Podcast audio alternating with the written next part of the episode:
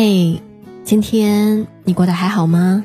我是唐心，我的每期节目都会第一时间在我的微信公众号上更新。如果你想第一时间就能够收听到我最新的节目内容，你可以在微信上搜索关注我的个人微信公众号“唐心伴你”。感谢这一路以来一直能够有你的支持与陪伴，愿你每一天都能够过成自己想要的样子。本期节目的文章来自作者乌索普。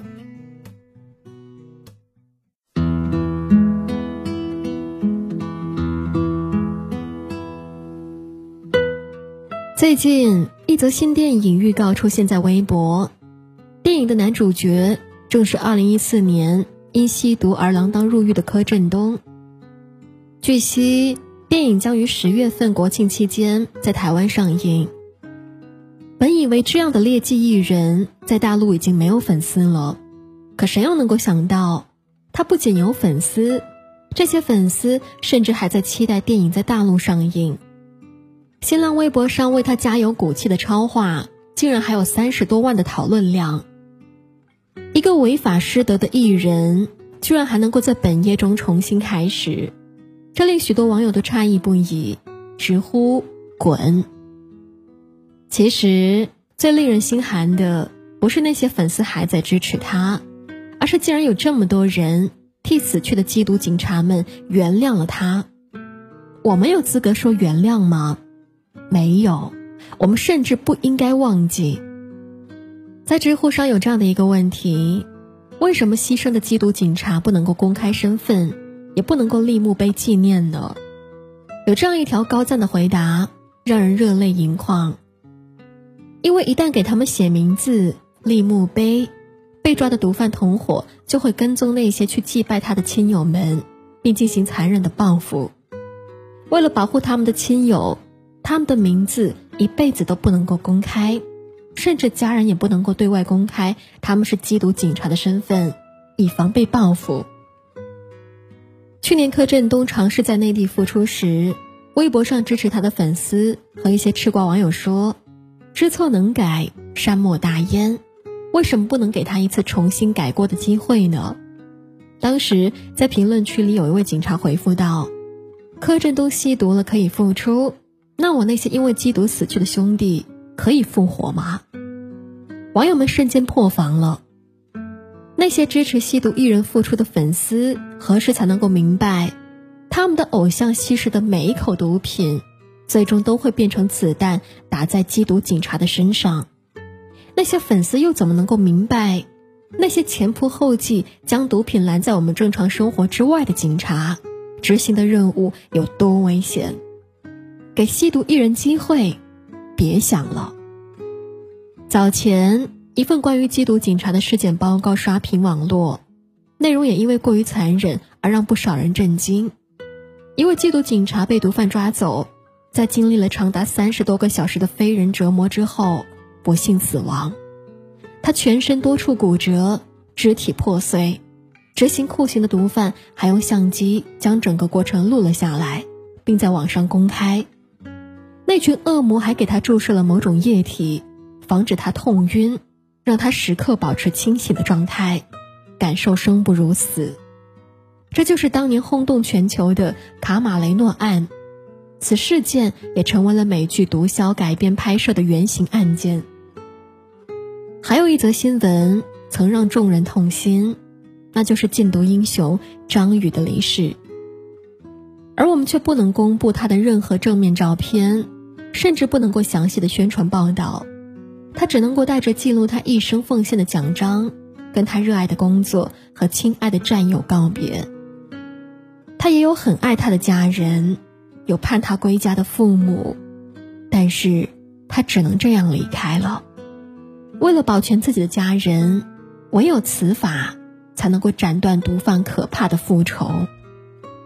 在我国，贩卖超过五十克的海洛因就可以被判死刑，因此为了更大量的走私毒品，毒贩几乎是与缉毒警察以死相拼的。这不但增加了缉毒警察工作的危险性。也会给他们的人生带来毁灭性的打击，甚至是连累家人和朋友。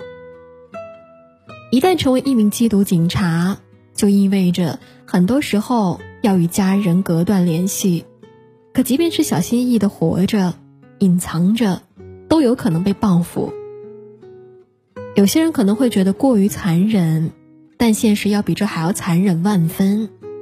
让吸毒者重新做人可以，但让吸毒者重新做艺人绝不可能。有人曾问缉毒警察们怕不怕？怎么会不怕？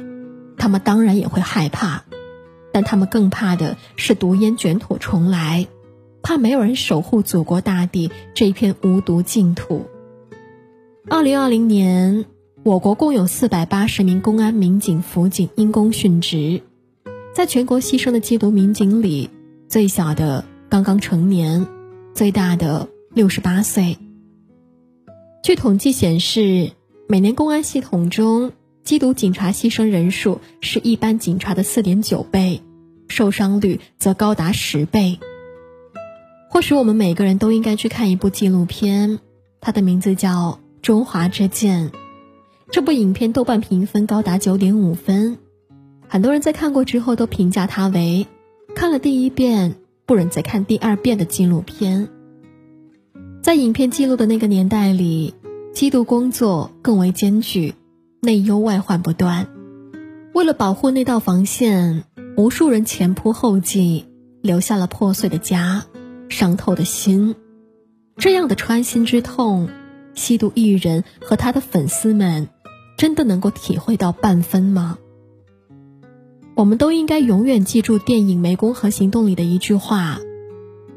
你之所以看不见黑暗，是因为无数勇敢的人把黑暗挡在了你看不见的地方。